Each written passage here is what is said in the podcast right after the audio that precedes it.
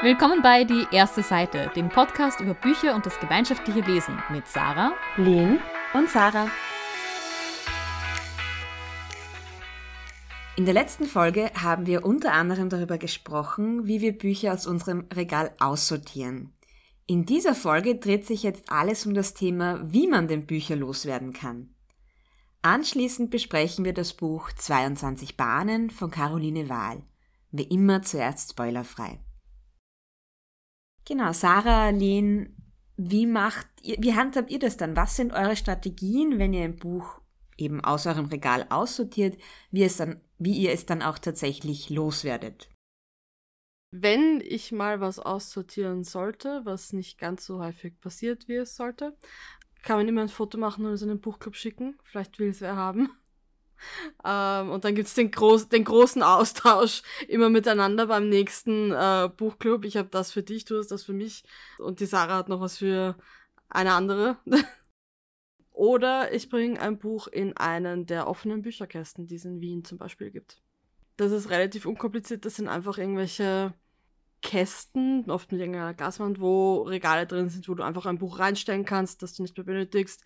Oder du einfach reinschauen kannst, ob was drinnen ist, was du haben möchtest. Hast du das Gefühl, dass da Leute dann auch tatsächlich Bücher rausnehmen und lesen? Ja, also jedes Mal, wenn ich, also ob sie es lesen, weiß ich nicht, aber jedes Mal, wenn ich bei einem vorbeigehe, wenn ich zu einem hingehe, sind dort schon auch immer so ein, zwei Leute, die durchschauen. Und ich glaube auch, die sich immer mal wieder was mitnehmen. Okay. Ja, zumindest auf Booktube sehe ich immer wieder Leute, die dann sagen, oh, und das habe ich aus einem Bücherkasten. Ich muss gestehen, erstens, der nächste Bücherkasten ist irgendwie eine Dreiviertelstunde mit den Öffis weg und ähm, ich habe das einmal gemacht und habe zwei Säcke voll Bücher dorthin geschleppt und dann war da quasi kein Platz drinnen. Mhm. Das ist jetzt schon wieder Jahre her, also vielleicht hat sich das geändert. Und damals war es auch zumindest so, dass es irgendwie als Anleitung auf dem Bücherkasten stand, man soll da quasi so Sticker drauf kleben, quasi so Bücherkasten oder sowas, damit das eben nicht von ähm, Secondhand oder Antiquariaten genommen wird und weiterverkauft wird. Mhm. Die waren aber immer aus. Ich habe noch nie diese Sticker gesehen. Also, ich weiß auch nicht, wer dafür zuständig ist. Ich hätte auch noch nie diese Anleitung gesehen. Also zumindest nicht bei dem Bücherkasten, der bei mir in der Nähe ist. Ja. Und ja, dadurch, dass das dann halt super voll war und halt echt mühsam ist, habe ich das nie wieder gemacht. Mhm. Tatsächlich momentan kommen sie alle mal in meinen Kleiderkasten unter meine Kleider. Was jetzt schon ein bisschen begrenzter Platz ist. Und ich mache dann, also bei, bei Sachen, die ich gern gelesen habe oder wo ich mir denke, da könnte es jemanden interessieren von der Bücherrunde, dann äh, mache ich das, was die Lee gesagt hat. Das ist eine oft ganz effektive Methode. Äh, manchmal nehme ich es auch mit in die Arbeit, nächstes in der Schule, in den Sozialraum. Auch da haben wir so ein bisschen einen Bücherkasten, wobei ich auch da das Gefühl habe, dass nicht wirklich wer reinschaut.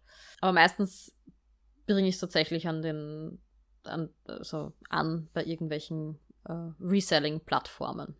Und wir wollen jetzt hier keine Werbung machen, aber damit ihr wisst, wovon wir reden, würden wir das jetzt schon namentlich benennen.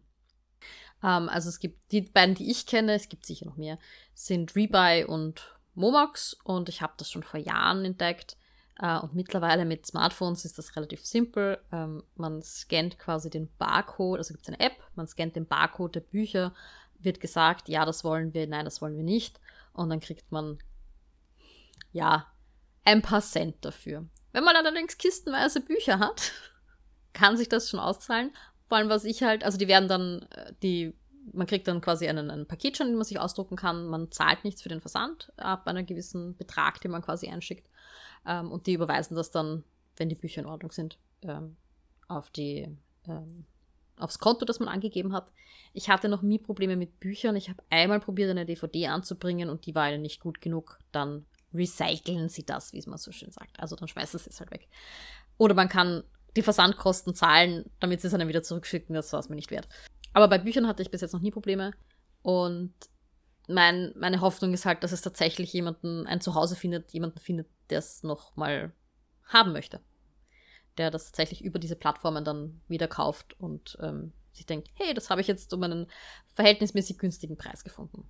Und ja, natürlich verkaufen sie das um viel mehr, als ich dafür bekomme, Aber ich habe halt nur einmal die Arbeit, das in eine Kiste zu stecken und zur Post zu bringen und nicht, muss mich nicht mit irgendwelchen anderen, also Willhaben oder sowas zum Beispiel herumschlagen, wo ich auch gerne Sachen verkaufe, aber Bücher, da ist mir das zu mühsam. Also einzelne Bücher würde ich dort nicht ähm, versuchen anzubringen.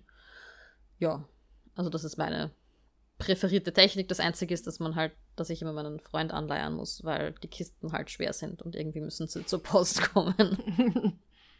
Wobei man kann es auch so machen, wenn die Kisten zu schwer werden, dass du, dass der Postler, die Postlerin zu dir kommt und das mitnimmt. Diese Möglichkeit gibt es auch. Uh. Okay, nein, das ist, das ist ein, ein, guter Input, das muss ich mir mal anschauen. Ja, genau. Ähm, ich muss sagen, ich habe auch schon so Wiederverkaufsservices genutzt, einfach auch um das Gefühl zu haben, es wird, kommt irgendwo hin, wo es dann jemand tatsächlich auch nochmal liest und es nicht einfach irgendwo so lange steht, bis dann trotzdem einfach weggeschmissen wird. Was ich auch schon mal gemacht habe, und zwar so mit Young Adult Büchern vor allem, wo ich sage, hey, die sind eigentlich schon nette Bücher, aber ich habe halt drei andere Bücher im Regal, die ich vorher lesen oder nochmal herborgen würde. Die brauche ich bei mir nicht zu Hause. Die habe ich dann auch einfach in die Schulbibliothek gebracht bei uns. Also die freuen sich durchaus auch, wenn sie gerade die englische Abteilung oder eben die Abteilung für Jugendliche ein bisschen aufpeppen können. Also natürlich immer in Absprache mit den BibliothekarInnen. Ich merke halt, es gibt manche Bücher, die will ich halt loswerden, weil sie mir absolut nicht gefallen haben. Die werden dann auch oft von diesen ähm, Services nicht angenommen, weil es halt keine Nachfrage gibt. Und das will ich eigentlich auch keinem weiterschenken oder weiter herborgen, weil es mir halt so absolut nicht gefallen hat. Und das sind jetzt auch die Bücher, die bei mir noch herumstehen. Und ich meine, ja, ich könnte es noch probieren, in so einen Bücherschrank zu stellen. Aber wie gesagt, es gibt so Bücher, wo ich das Gefühl habe, die will ich gar niemandem in die Hand drücken. Mhm. Und ich glaube, ich bin jetzt echt langsam so weit, dass ich es dann auch einfach wegschmeiße. So, so herzzerbrechend das irgendwie klingt, ein Buch wegzuwerfen. Aber bevor es bei mir nur herumsteht und ich keine Freude damit habe und es nur Platz wegnimmt, wird es halt zu Altpapier. Aber vielleicht kann man noch schauen, ob du irgendwas draus basteln kannst oder so. Ich meine, ich gehe davon aus, die Bücher, die du meinst, sind wahrscheinlich physikalische Fachbücher und das ist meistens so ein Nein, nein, aus physikalischen Fachbüchern bastle ich Sachen. Also aus physikalischen okay. Fachbüchern, die sammle ich sogar, wenn ich dann sowas wie Lesezeichen bastle oder eben irgendwelche, kann man auch was draufmalen, dann hat man einen schönen Hintergrund. Aber es gibt so Bücher, die will ich nicht als Lesezeichen haben. Okay. Weil sie mir einfach absolut nicht gefallen haben. Also zum Beispiel 1431 will ich in keinen Bücherschrank stellen und will damit auch kein Lesezeichen haben. Ich habe jetzt gedacht, was für 1431? Meinst du 1983, 84?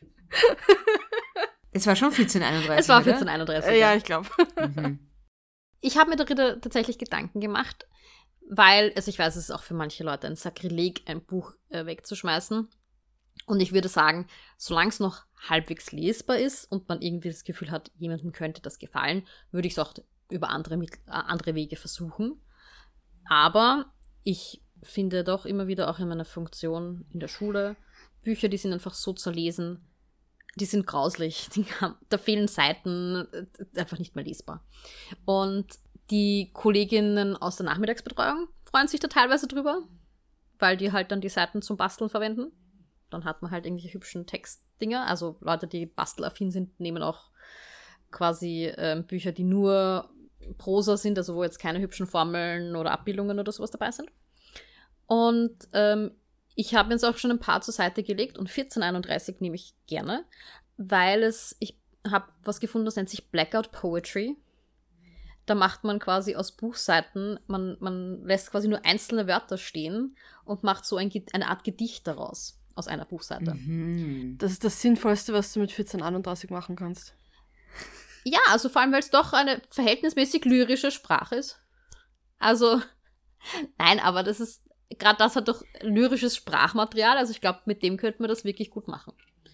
Plus ist es ein Hardcover, oder? Also das ist ja, dem kann man generell hübsche Dinge machen. Mhm. Also es gibt auch Leute, die machen Junk Journals aus alten Büchern, also aus Hardcovern, wo sie dann halt quasi die Seiten zum Malen verwenden oder halt teilweise Seiten rausschneiden und andere Sachen reinkleben.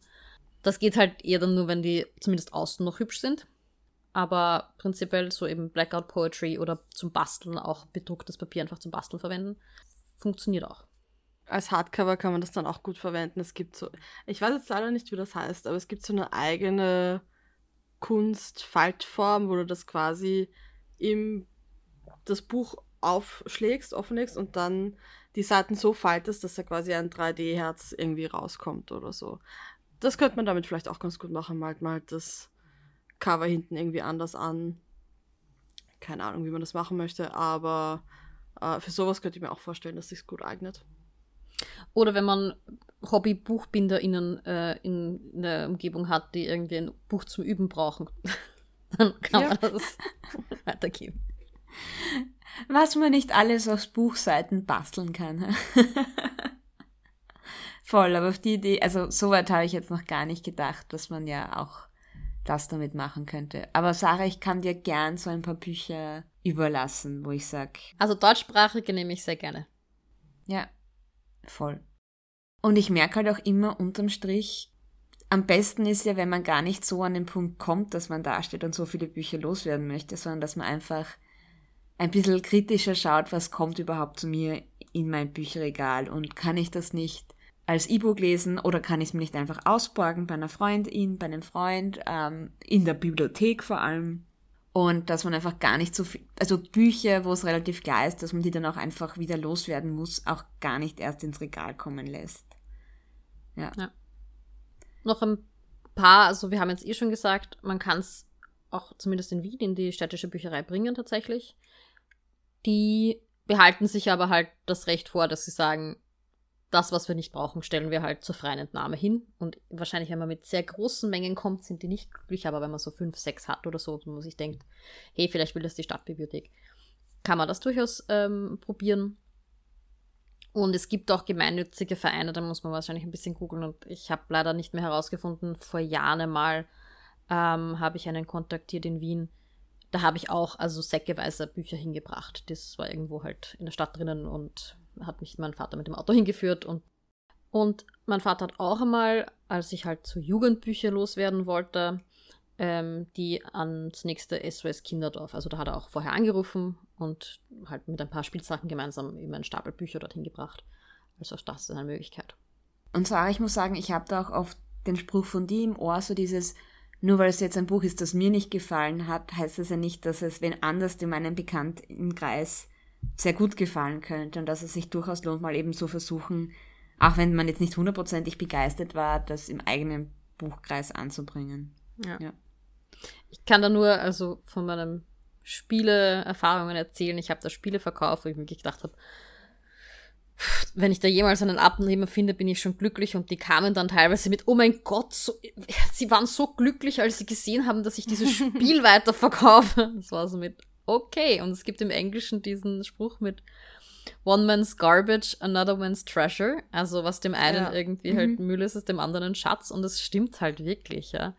Ich habe jetzt auch wieder, wenn man so schaut, auch aus dem Bekanntenkreis Leute für unterschiedliche Bewertungen zu Büchern abgeben. Ja, manchmal finden Bücher doch noch ein Zuhause, die sich freuen, das Buch, wo man sich gedacht hat, servus, zu lesen. ja ich glaube, ich muss dann halt auch besser werden, diese Bücher zu bewerben. Ich sage so, ja, mir hat es jetzt nicht gefallen, aber wenn es irgendwer von euch haben möchte, bitte nimmt es. die lege ich wirklich meistens kommentarlos einfach ins Lehrerzimmer und schaue einfach, was die Leute. Die Leute wissen das dann ja eh, was, was ihnen taugt und was ja. nicht. Und die sollen einfach mhm. reinlesen. Ja, ich denke mir auch da zum Beispiel dieses ein bisschen Spätzle Habibi, was ich jetzt gelesen habe, das jetzt für mich nicht so der Burner war, dass das vielleicht wem anders doch gefallen könnte, wenn er mit der richtigen Erfahrungs Erwartungshaltung reingeht. Ja. Also falls jemand von euch haben möchte, Familiengeschichte. Damit kriegst du mich jedes Mal. Familiengeschichte. Ja, das ist das, was ich immer suche. ja. Wobei wir heute auch eine Familiengeschichte tatsächlich besprechen. True das ist wahr. Ja. Und Familiengeschichten halt ein bisschen verschrien sind inzwischen, aber halt ein Thema ist, über das Frauen schreiben und das halt auch nicht bekannt werden sollte, Genre. Verschrien vielleicht in unseren Kreisen, aber. In unseren Kreisen, weil Gefühl, dass immer eine Familiengeschichte ist, ja. Voll. Aber da muss ich sagen, da hat mir Frauenliteratur als Buch, ich kann es nicht oft genug erwähnen in unserem Podcast, wirklich geholfen, ein bisschen kritischer auf meine eigene Kritik draufzuschauen, ja die Redemption Arc auf der Familiengeschichte. Und es ist, auch eine, es ist ja auch eine nicht unspannende Familiengeschichte. Und es ist nur keine Romance Novel. Und ich dachte halt, es wäre eine Romance Novel. Das ist es halt nicht gewesen. Das ist halt echt die Krux bei Büchern. und was ich auch wirklich immer noch, wo ich immer jeden Verlag, Verleger, wie auch immer, Verlegerin mhm. ankreide, die es nicht schaffen, das Buch so zu vermarkten, dass ich mit der richtigen Erwartungshaltung reingehe. Also das ist etwas, was ich wirklich nicht leiden kann. Ich glaube, wir haben schon mal darüber geredet. Das ist jetzt eine, das ist wurscht. Aber das ist halt, das ist halt wirklich etwas, wo ich sage, oft sind das halt diese Bücher, die bei mir ausziehen, wo ich dann reinlese und mir denke, ich habe mir was anderes erwartet. Selbst bei Sachbüchern ist es oft, dann kann es passieren, mhm. dass man dann sagt, das war nicht das, was ich geglaubt habe, was es sein wird. Und manchmal ist das einfach mein Fehler, weil zugegebenermaßen, manchmal kaufe ich sehr spontan Bücher, dann kann es schon sein, dass ich mir einfach irgendwas erwarte, was es nicht ist. Aber oft ist es halt auch wirklich eine Fehlkommunikation des, des Herausgebers, des der, also der Herausgeberin, des, der Verlegerin, die es nicht schaffen, zu kommunizieren, was dieses Ding will. Ja. Wir sprechen heute über 22 Bahnen von Caroline Wahl. Und ich lese euch jetzt den ersten Satz vor. Hafermilch, Mandelmilch, Cashewmus, tiefgefrorene Himbeeren, Hummus, Köln-Haferflocken, Chiasamen, Bananen, Dinkelnudeln, Avocado, Avocado, Avocado. so ein guter erster Satz. ich muss auch sagen, es ist sicher ein, ein einziger, einzigartiger erster Satz für unsere Verhältnisse. Ich möchte auch dazu sagen, es ist eine hervorragende Einkaufsliste, vor allem wenn man Sarahs Overnight Oats machen möchte. ich habe das auch gedacht. Ja, bis auf die Avocado wahrscheinlich, wobei die könnte man sicher auch noch reinbringen. Wenn die, man das es macht. sind ja auch Dinkelnudeln dabei, damit kann man die Avocado in einen äh, Nudelsalat geben. Hm. Voll. Mhm, mhm, mhm.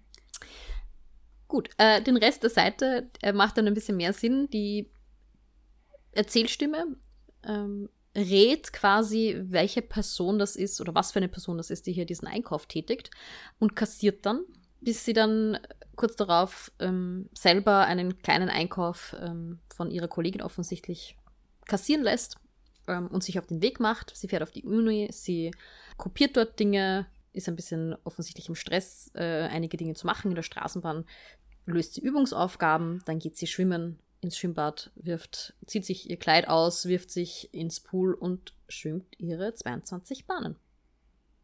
Und das ist die erste Seite. Also trotz des sehr merkwürdigen ersten Satzes finden wir tatsächlich auf der ersten Seite relativ viel über unsere Hauptfigur heraus und ich finde das deswegen ein, also gelungen. Man, man kriegt ein gutes Bild, finde ich schon auf der ersten Seite. Genau, man muss ja auch sagen, wir haben das bei uns in unserem Bücherclub gelesen und haben dazu mehrere erste Seiten angelesen. Und ich glaube, das hat einfach viele von uns überzeugt, weil erstens war so dieser Anfangssatz irgendwie irgendwie so ein bisschen weird und lustig und dann eben dieses äh, Supermarkt-Einkaufsraten, ein lustiger Beginn. Und dann kamen die Übungsaufgaben. Und ich glaube, alle, die Mathe und oder Physik bei uns im Kreis studiert haben, waren so, oh mein Gott, Übungsaufgaben und wollten es dann lesen. Genau, ich wollte euch noch fragen, was sind diese Übungsaufgaben? Kreuzzahlfragen oder wie das heißt? Das kommt tatsächlich erst später, deswegen würde ich vorher noch okay. besprechen. Wem würdet ihr das empfehlen? Offensichtlich allen Mathe- und Physikstudentinnen, aber ähm, mhm. wem würdet ihr das empfehlen? Ich würde es auch Leuten empfehlen, die, wir haben es eh schon vorher angedeutet, so eine Familie, Familiengeschichten auch gerne mögen, mit doch teilweise schweren Themen, aber mit ganz viel Witz auch irgendwie geschrieben. Also ich war auch einfach sympathisch in der Stimme. Es ist keine lange Geschichte. Sie ist auch kurzweilig, finde ich. Also es hat sich flott gelesen. Ja, und hat durchaus also einen, einen gewissen Charme, einen gewissen Reiz entwickelt. Und es ist so eine Art von Buch, die nicht alles ausspricht, wo viel einfach zwischen den Zeilen steht. Jetzt nicht in einer schwierigen, man muss da ur viel rausknobeln Art und Weise, aber mhm. in einer subtilen, ja, man muss sich irgendwie auf das Buch, äh, man muss ein bisschen mit dem Buch eingegroovt sein, Art und Weise. Ja. Ähm, ich glaube, ich würde es auch Leuten empfehlen, die jetzt selbst nicht so in der hundertprozentigen idealen Bilderbuchfamilie groß geworden sind. Ich glaube, dass dann das Buch auch mit einem sehr resonieren kann, wenn man eben selbst jetzt auch, also muss jetzt keine Familiendramen erlebt haben, aber wenn man auch einfach weiß, dass Familie halt auch schwierig sein kann. In welcher Form auch immer. Und auch wenn man mal ein Buch einer deutschsprachigen Autorin lesen möchte, wo es nicht um den Zweiten Weltkrieg geht. Ist immer gut. Man kann es auch empfehlen für LeserInnen, die gerne jüngere Protagonistinnen haben. Nicht super jung, aber jünger.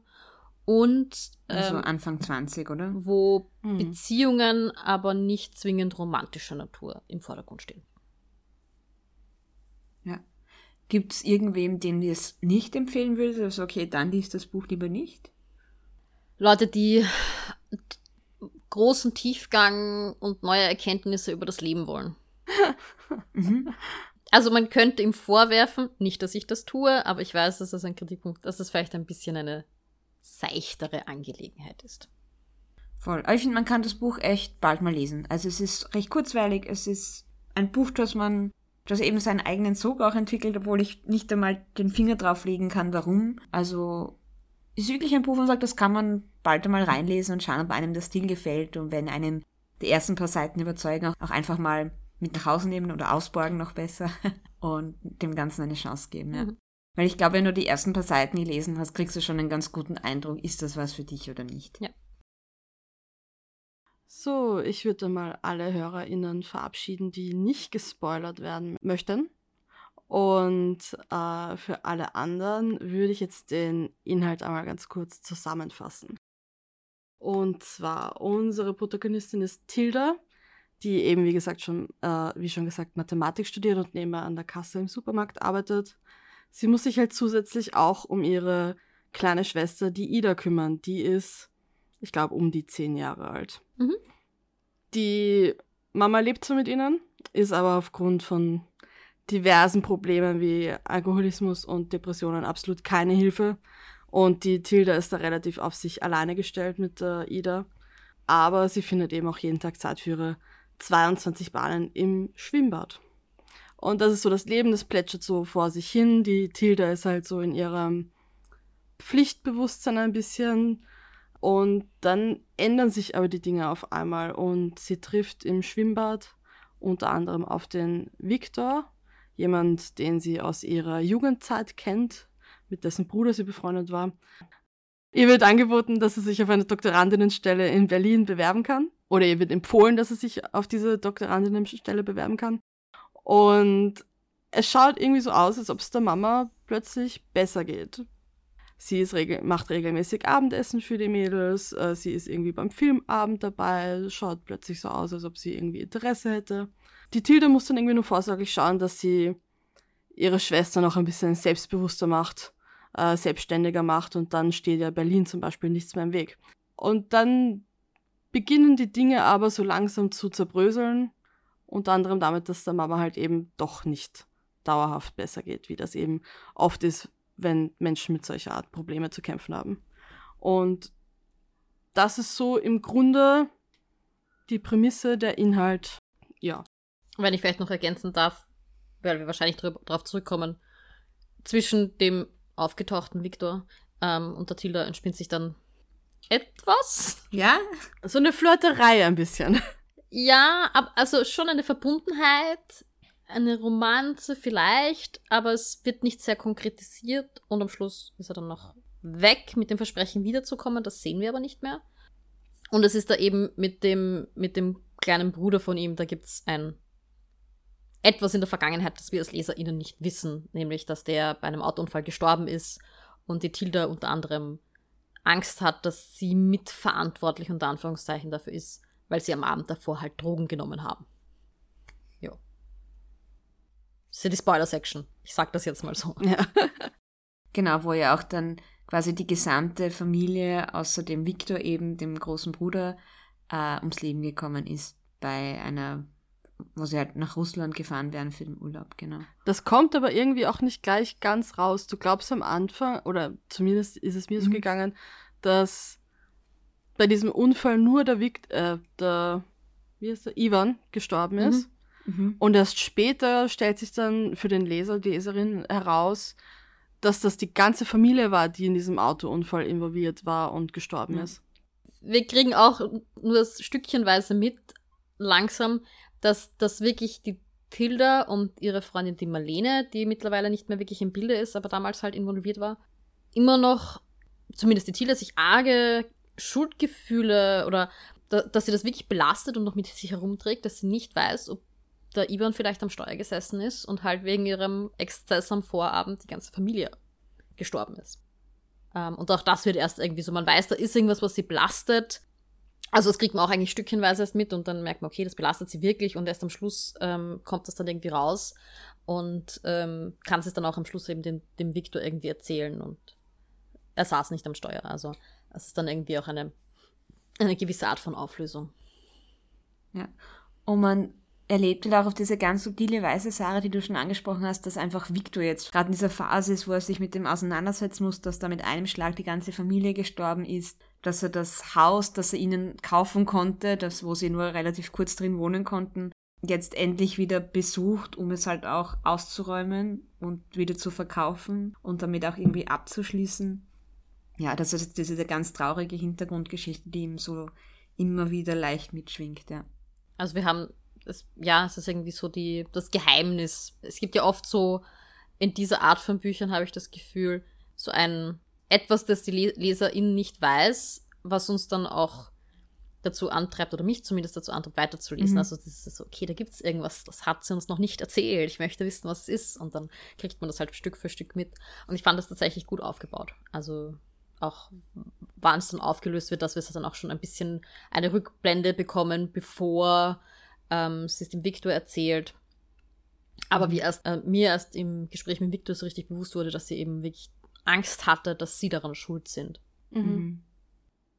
Na, ich fand generell diese Szene sehr schön gemacht, wo sie dann gemeinsam in einem Zimmer vom Ivan sitzt und sie dieses Buch findet, das sie ihm geborgt hat, wo er für sie noch was reingeschrieben hat und wo sie mit dem quasi herausrückt, dem Victor gegenüber, dass sie den Ivan gekannt hat und der Victor auch dass das dann aber kein Drama ist, weil der Victor sehr wohl schon die ganze Zeit gewusst hat, wer diese Tilda ist, weil halt sein Bruder ihm auch immer davon erzählt hat.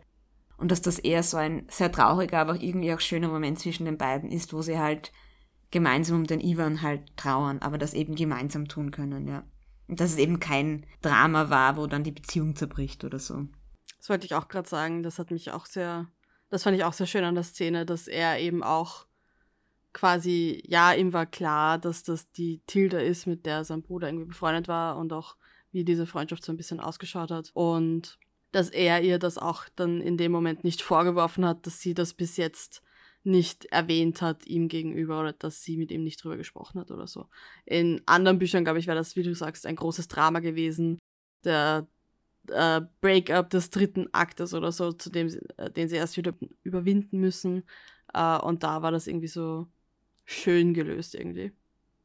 Ich muss sagen, ich, ich meine, es war schon irgendwie, also wenn wir gerade schon dabei sind, es war schon irgendwie natürlich unbefriedigend, dass das Buch dann aufhört und man jetzt nicht als Leserin weiß oder als Leser, wie geht's jetzt zwischen den beiden weiter, weil ich mochte diese sich anbahnende Romanze zwischen den beiden schon sehr gern, auch so dieses, da beobachtet man sich mal und dann nickt man sich vielleicht mal zu und dann hat man halt mal so ein kurzes Gespräch oder so und äh, dann gibt's halt irgendwas eben, wo sie dann krank war, wo er sich um sie halt gekümmert hat und so und dann gibt's halt ein Date und dann gibt's halt mal einen Kuss und so.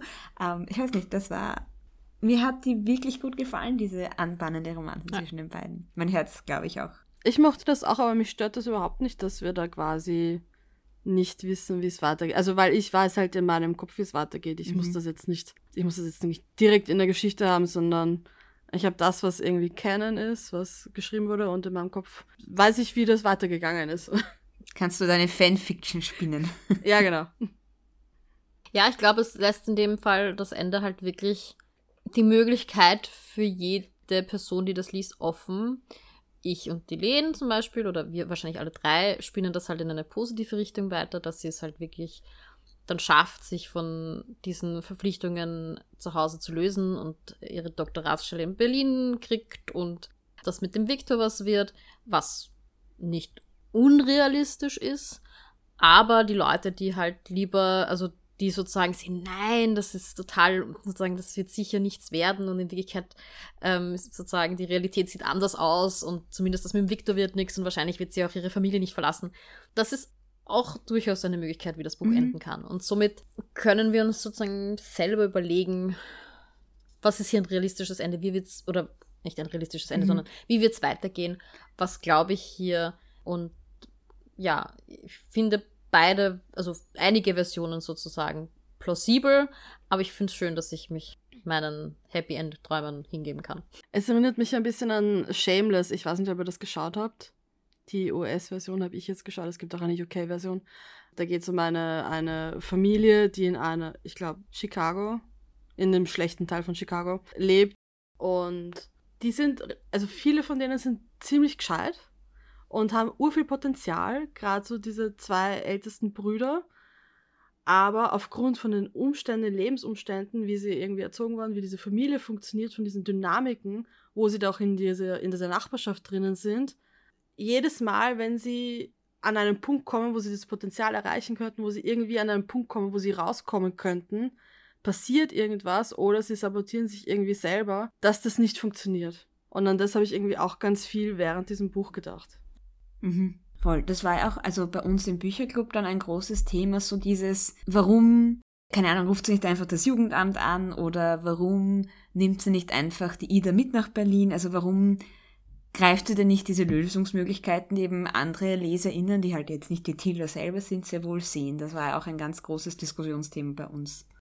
Was mich halt an dem gestört hat, wobei es wahrscheinlich nicht diese Art von Roman ist, weil es einfach nie als Möglichkeit, also es denkt nicht mal drüber nach. Nicht, dass, Mhm. ich verstehe, dass sie diese Lö- Lösungen nicht als valide ansieht und nicht ergreift, aber es wird nicht mal reflektiert, dass es diese Möglichkeiten gäbe. Das war das, Ja. was ich kritisiert habe. Was hast du reflektiert? Ich hätte mir äh, einfach, dass sie davon träumt, vielleicht mit der Ida in Berlin zu sein. Mhm. Ja, Einfach nur, dass das so ihr, ihr Traum, ihre Wunschvorstellung wäre und sie sich dann vielleicht selber sagt, na, aber das geht aus den und den Gründen nicht. Wäre für mich auch voll okay gewesen. Aber einfach nur, wie du sagst, dass sie mal daran denkt, Mhm. drüber träumt.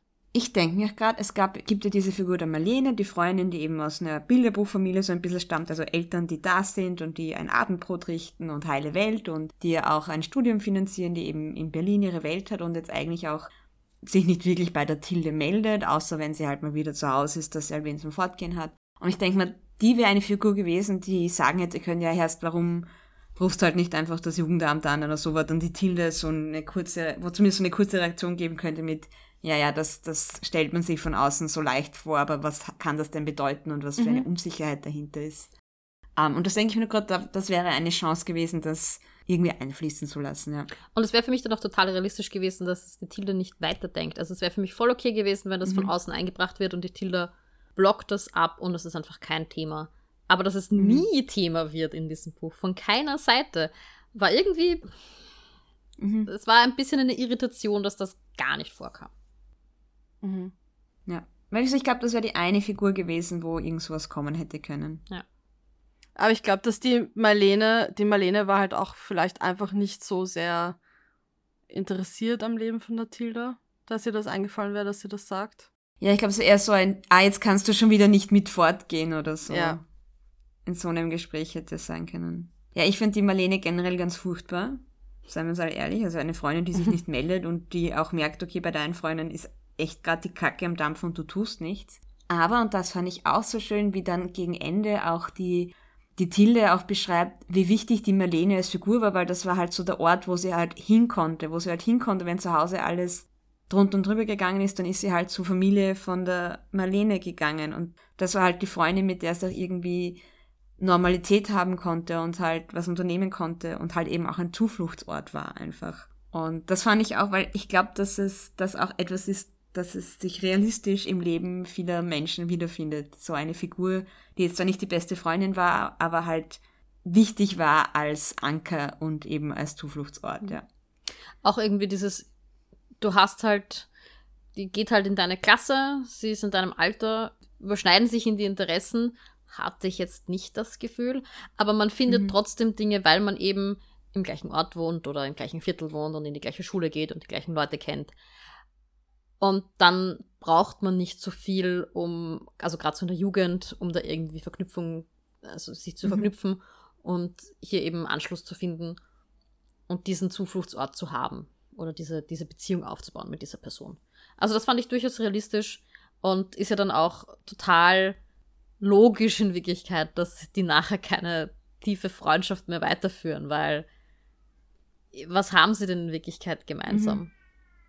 Also das fand ich durchaus ein realistisches Porträt einer, wir waren in der Jugend beste Freundinnen und danach sehen wir uns halt einmal im Jahr wieder und gehen feiern. Realistisch ja, traurig trotzdem. Naja, aber nur weil, weil die Tita noch niemand anderen gefunden hat. Was wir dann aber Ja. schon mitkriegen, dass sie ja dann im Studium sehr wohl Leute gibt, die auf sie schauen und die merken, wenn sie nicht da ist. Aber ich weiß nicht, ob die Tilde das merkt. Doch, das sagt sie explizit am Ja? Schluss so mit, wow, jemandem ist aufgefallen, dass ich nicht da war. Sie haben mich, also sie Mhm. haben bemerkt, dass ich nicht da war und es ist ihnen irgendwie aufgefallen, dass da was gefehlt hat. Ja, aber da war sie ja selber überrascht irgendwie. Also, das war ja nicht, wahrscheinlich nicht das erste Mal, dass das passiert ist, sondern die Leute fangen ja nicht plötzlich an, sich um dich zu kümmern oder an dir interessiert zu sein. Und das lässt mich irgendwie daran denken, dass sie, weiß nicht, wie lange wird sie wahrscheinlich schon studiert haben? Vier Jahre? Mhm. Dass sie vier Jahre wahrscheinlich einfach nicht mitbekommen hat, dass die Leute sie gerne haben. Und das finde ich irgendwie traurig.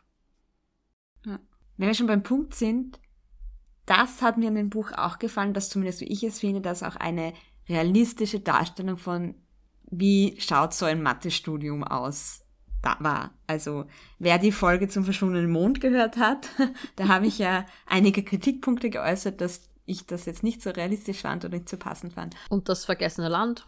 Nein, natürlich das vergessene Land. Das, das verschwundene... Das flüssige Land. Das flüssige Land, genau. Das war auch so, dass wir gesagt haben, das passt einfach nicht. Und ich finde eben dieses, dass man da Übungsaufgaben rechnet, dass man sich miteinander, untereinander kennt, auch die Buchtitel, die sie vorgelesen hat und auch so dieses, hey, da gibt's eine Stelle in Berlin, ähm, da, ich könnte dich mir dir gut vorstellen, bewirb dich doch da drauf, ich würde dich da auch empfehlen und so. Also das waren so Dinge, die haben sich für mich realistisch angefühlt. Und Len, ich weiß, du willst unbedingt wissen, was es jetzt mit diesen Kreuzerlaufgaben auf sich hat, gell? Ja, was, was sind Kreuzzahlübungen? Ähm, also zumindest in meiner Studienzeit, vielleicht hat sich inzwischen geändert, gab es sowohl in der Mathe und in der Physik sogenannte Übungen. Das sind Lehrveranstaltungen, wo es nicht darum geht, dass du dann dort übst, sondern du kriegst eine Liste an Übungsaufgaben und dann heißt, bis nächste Woche musst du Beispiel 40 bis 48 lösen und dann kommst du hin und musst ankreuzen, welche Aufgaben du gelöst hast und je nachdem, welche Person dann die Lehrveranstaltung leitet, äh, wie kannst du dann zu diesen Aufgaben, die du angekreuzt hast, an die Tafel gerufen werden und musst dir dann vorrechnen und erklären. Oh Gott. Und um den Kurs zu bestehen, brauchst du halt eine gewisse Prozentzahl an angekreuzten Aufgaben. Was natürlich, gerade wenn du jemanden hast, der da nicht so streng drauf schaut, dann auch zu gewissen Strategien führt. Ich habe die nicht angewendet, muss ich dazu sagen. Ich bin immer eine von den bravsten Studierenden, die man sich so vorstellen kann. Ähm, aber auch sowas mit, ich setze mich ganz nach hinten an und hoffe, dass die Liste möglichst spät zu mir kommt und dann kreuze ich halt alle Aufgaben an, wo schon jemand an der Tafel war, auch wenn ich sie eigentlich nicht gerechnet habe und so. Das wäre ich gewesen wahrscheinlich. Ja, und das ist halt einfach ein, weil du hast halt dann pro Semester vier, fünf solcher Kreuzzahlübungen oder so, je nachdem, wie, der, wie das Semester geplant ist. Und das ist halt jede Woche eine große Abgabe und halt, ja. Sinnloseste Lehrveranstaltungsmodus, den ich kenne. Aber ja, so läuft das ab. Es ist ein bisschen Kultur. Ich habe gewisse Übungszettel immer noch. Ich kann sie gerne in die Story stellen auf Instagram, wie so das aussieht. Okay, und erinnere mich jetzt nochmal, was die Tilda, die hat irgendwie gesagt, sie kommt nicht zu den Übungen, aber sie rechnet alle Dinge, oder wie war das? Genau, ja. Also sie hat halt auch solche Übungsaufgaben, wo die sie halt jede Woche machen muss und sie kann halt nicht immer hinkommen und dann hat sie halt mit dem Prof, ich glaube es war ein Prof, die Abmachung getroffen, dass sie halt die schriftlich abgeben darf, Ja. Okay. statt sie auf der Tafel zu rechnen, weil sie so gut ist. Und das finde ich auch cool, eine richtig gute Mathematikerin, die halt auch einfach gerne schwimmt und eine romantische Beziehung zu einem sehr schönen, großgewachsenen jungen Mann hat. Ich fand generell, darüber haben wir eigentlich noch gar nicht ges gesprochen, also sie geht halt immer schwimmen. Ja. Das ist jetzt nicht der super Plot-Twist. Ähm, es hat nämlich, also ja, dort sieht sie halt den Victor, der auch schwimmen geht. Und der besonders schöne schwimmt. Aber in Wirklichkeit hat das jetzt nicht den großen Plot-Twist, aber es ist irgendwie so der, der Ausgleich, den sie hat. Also zum einen halt auch zum Studium, wo sie sicher viel sitzt und halt viel denkt und rechnet und dann schwimmt sie halt fast jeden Tag, was wir mitbekommen, ihre 22 Bahnen. Wo ich ja gern wissen würde, ich glaube nicht, dass es vorgekommen ist, warum es 22 sind. Ich wollte das nämlich auch fragen. Und ich habe mir schon überlegt, ob es da irgendeine irgendeine Symbolik dahinter gibt oder sowas. Aber ähm, das ist sicher open to interpretation. Ich denke mir gerade, ich meine, wir sind alle nicht die großen SchwimmerInnen, oder? Nope. Nein? So. Ich schwimme schon gern, aber nicht regelmäßig. Aber ich kann mir vorstellen, dass das halt genau so eine Länge ist, die halt, ich weiß nicht, die halt einer guten Trainingseinheit entspricht. Also da schwimmst du halt, keine Ahnung, 40 Minuten, ich weiß es nicht, wie lange man braucht für, 23, für 22 Bahnen, aber dass das halt auch einfach eine Zeit ist, die sinnvoll ist für eine Trainingszeit, die du jeden Tag machst. Mich stört halt irgendwie, dass es 22 sind. Ich verstehe schon, dass es nicht 25 sind, weil du dann nicht an dem Ende quasi aufhörst, wo du angefangen hast, also dass es eine gerade Zahl mhm. muss. Aber warum ist es nicht 20? Warum sind es 22? Und warum schwimmt der Victor auch 22? Ich habe mir tatsächlich überlegt, ob es vielleicht wirklich so ein bisschen ein, so die Zahl 2, weil es viel um diese Beziehungen zwischen zwei Personen, also wirklich so dieses so zweit mhm. sein, also die beiden Schwestern, ähm, aber dann auch die Tilda, die mit dem Victor diese Beziehung hat, aber es hatte dann auch in Wirklichkeit die Ida eine freundschaftliche Beziehung, die, in die die Tilda gar nicht involviert ist, also die irgendwie ohne der Tilda abläuft und wo die auch offensichtlich miteinander kommunizieren, ohne dass es die Tilda mitkriegt. Also immer so dieses halt, ja, ein Duo sein in verschiedenen Situationen. Okay. Ich habe noch eine andere Erklärung. Okay. Vielleicht ist die Autorin einfach ein großer Taylor Swift-Fan. Es gibt einen Song namens 22 auf dem Album Red. Taylors Version. Das könnte tatsächlich ein Grund sein. ähm, ich habe jetzt gerade tatsächlich ein Interview mit der Autorin rausgesucht und sie hat gemeint, Tilda ist so ein bisschen, sie sieht in Tilda eine eher neurotische Figur und die würde nicht eine Zahl wie 20 schwimmen, die alle schwimmen, sondern sie hätte halt irgend so eine andere Zahl und das ist halt gerade die 22. Ich mag meine Taylor Swift-Theorie lieber.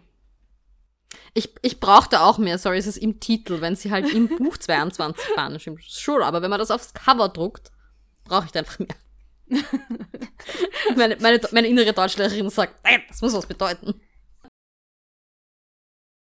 Und was mich dann halt auch wirklich irritiert hat, war, dass sie dann, weil der Victor 22 Bahnen schwimmt, schwimmt sie dann 23 Bahnen. Das heißt, sie steigt nicht bei dem Ende aus, wo sie eingestiegen ist. Ja. Das ist ja, das hat mich, das war so, dann soll sie 24 schwimmen, aber 23? ist eine schönere Zahl als 24 und ist so, das ist nur eins mehr und das ist schon was anderes. Und vor allem, sie will diese Gemeinsamkeit nicht mit diesem Victor haben. Das ist so dieses, okay, ich schwimme da meine 22 Bahnen und das ist schon jetzt ähm, eben ein bisschen eine Eigen, Eigenheit, die ich halt habe. Und dann ist dieser Typ, den ich zwar wahrscheinlich, ich kann mir stellen mir das irgendwie so vor, sie findet ihn irgendwie hübsch und sie will den jetzt aber eigentlich nicht hübsch finden. Ähm, und sie will jetzt eigentlich auch nicht sich so von dem angezogen fühlen und dann schwimmt sie halt aus Trotz eine Bahn mehr, damit sie jetzt nicht mehr das mit ihm gemeinsam hat. So stelle ich es mir vor. Ja, wahrscheinlich.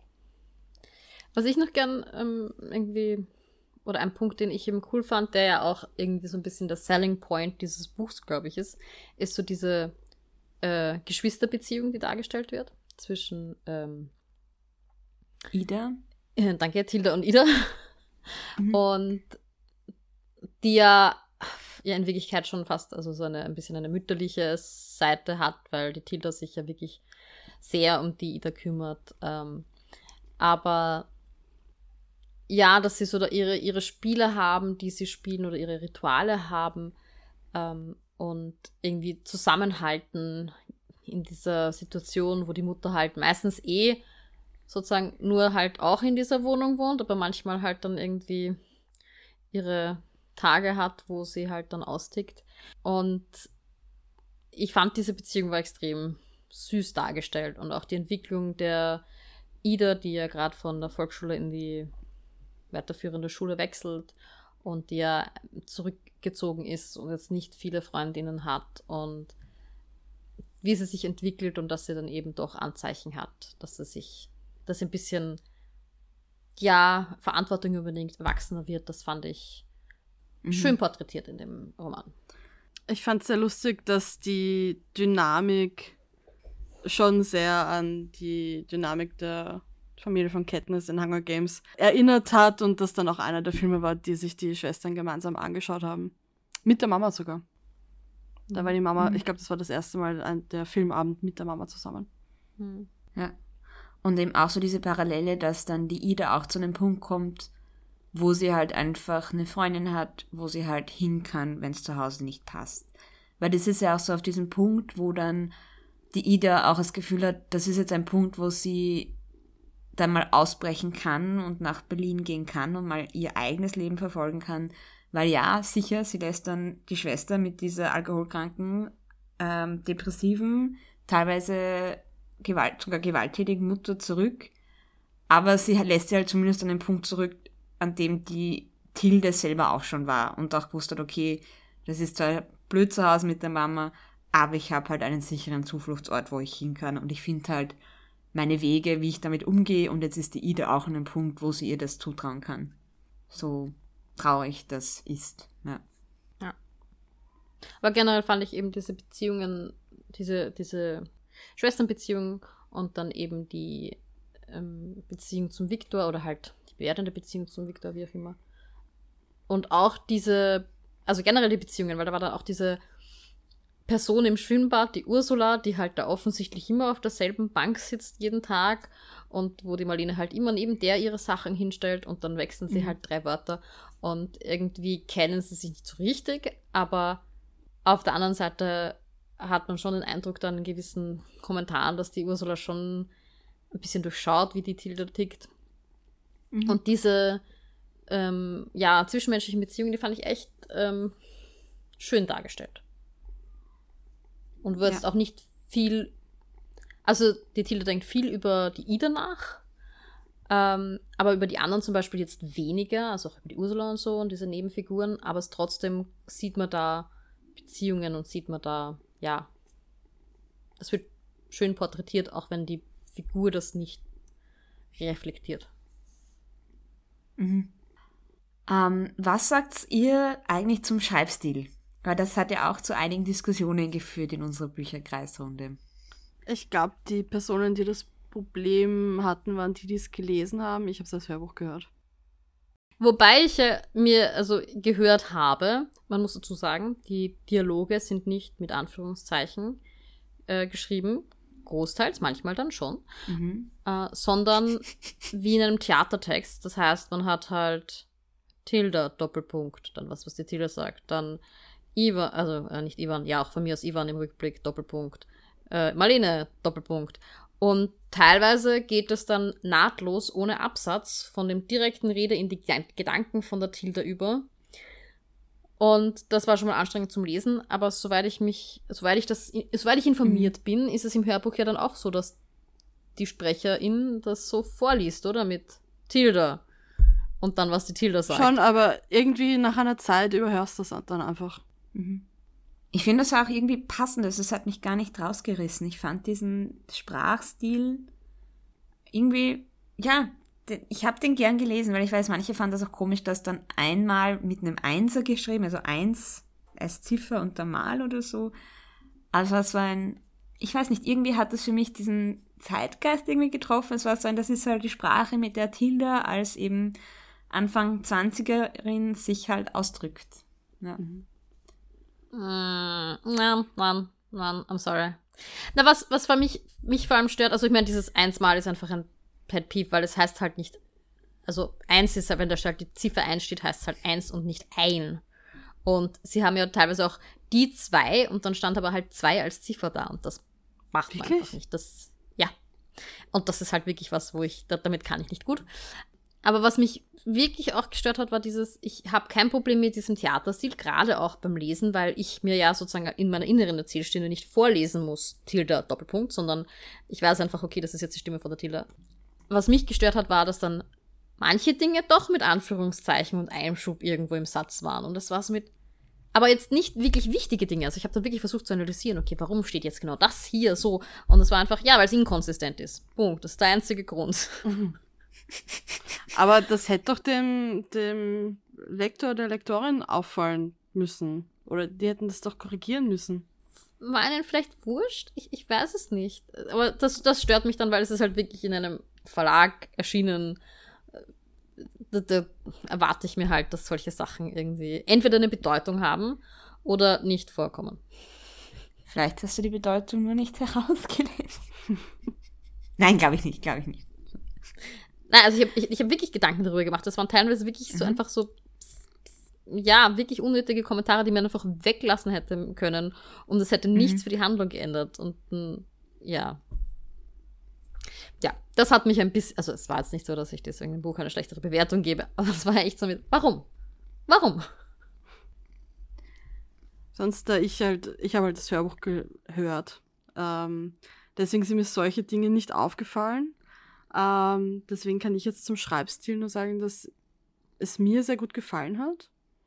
Ich fand, es Mhm. war irgendwie klar und irgendwie, ich will nicht sagen, dass es schnörkellos war. Ich könnte nicht, es hat einfach mit mir resoniert. Ich könnte nicht genau definieren, warum. Und mir geht's eben genauso. Es hat voll den Sog entwickelt. Ich wollte unbedingt weiterlesen und das geht mir gerade so mit unseren Büchermontag-Büchern, wo wir eben immer deutschsprachige Bücher lesen. Meistens eher nicht so. Und ich kann dir aber nicht sagen, warum, aber irgendwas hat mich da einfach voll gepackt und ich konnte es nicht zur Seite legen. Ja, ich muss allerdings sagen, ich glaube, es ist ein Buch, das ich flott gelesen habe. Ich würde es auch locker anderen Leuten in die Hand drücken und sagen, hey, lies das, das ist echt nett.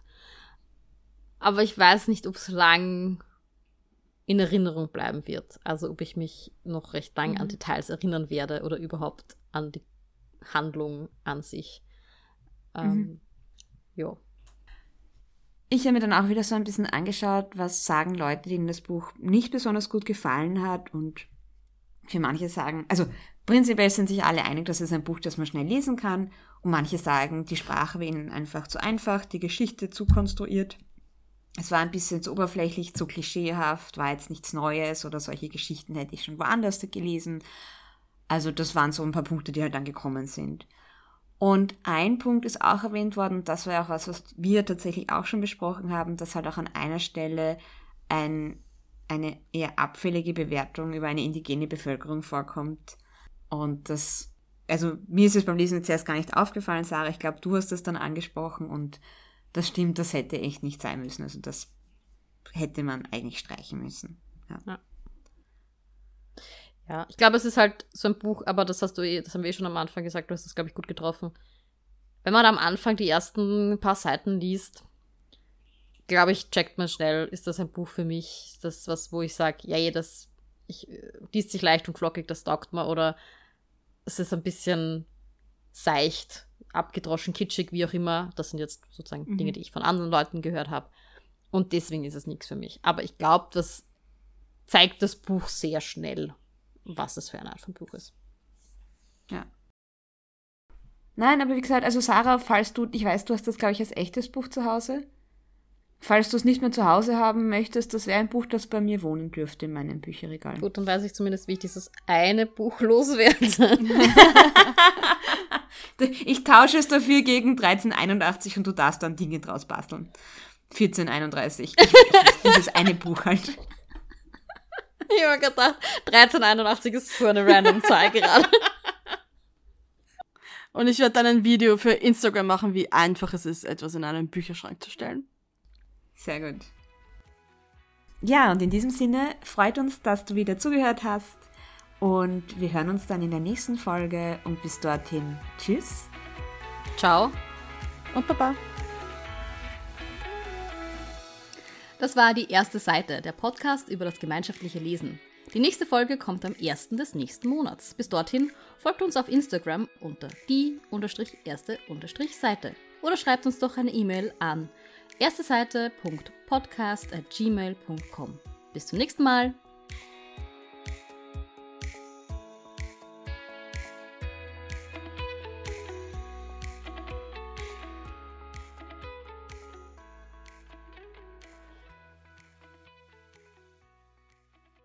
Wenn wir 1431 irgendwie Quersummen bilden, kommen wir dann auf 22.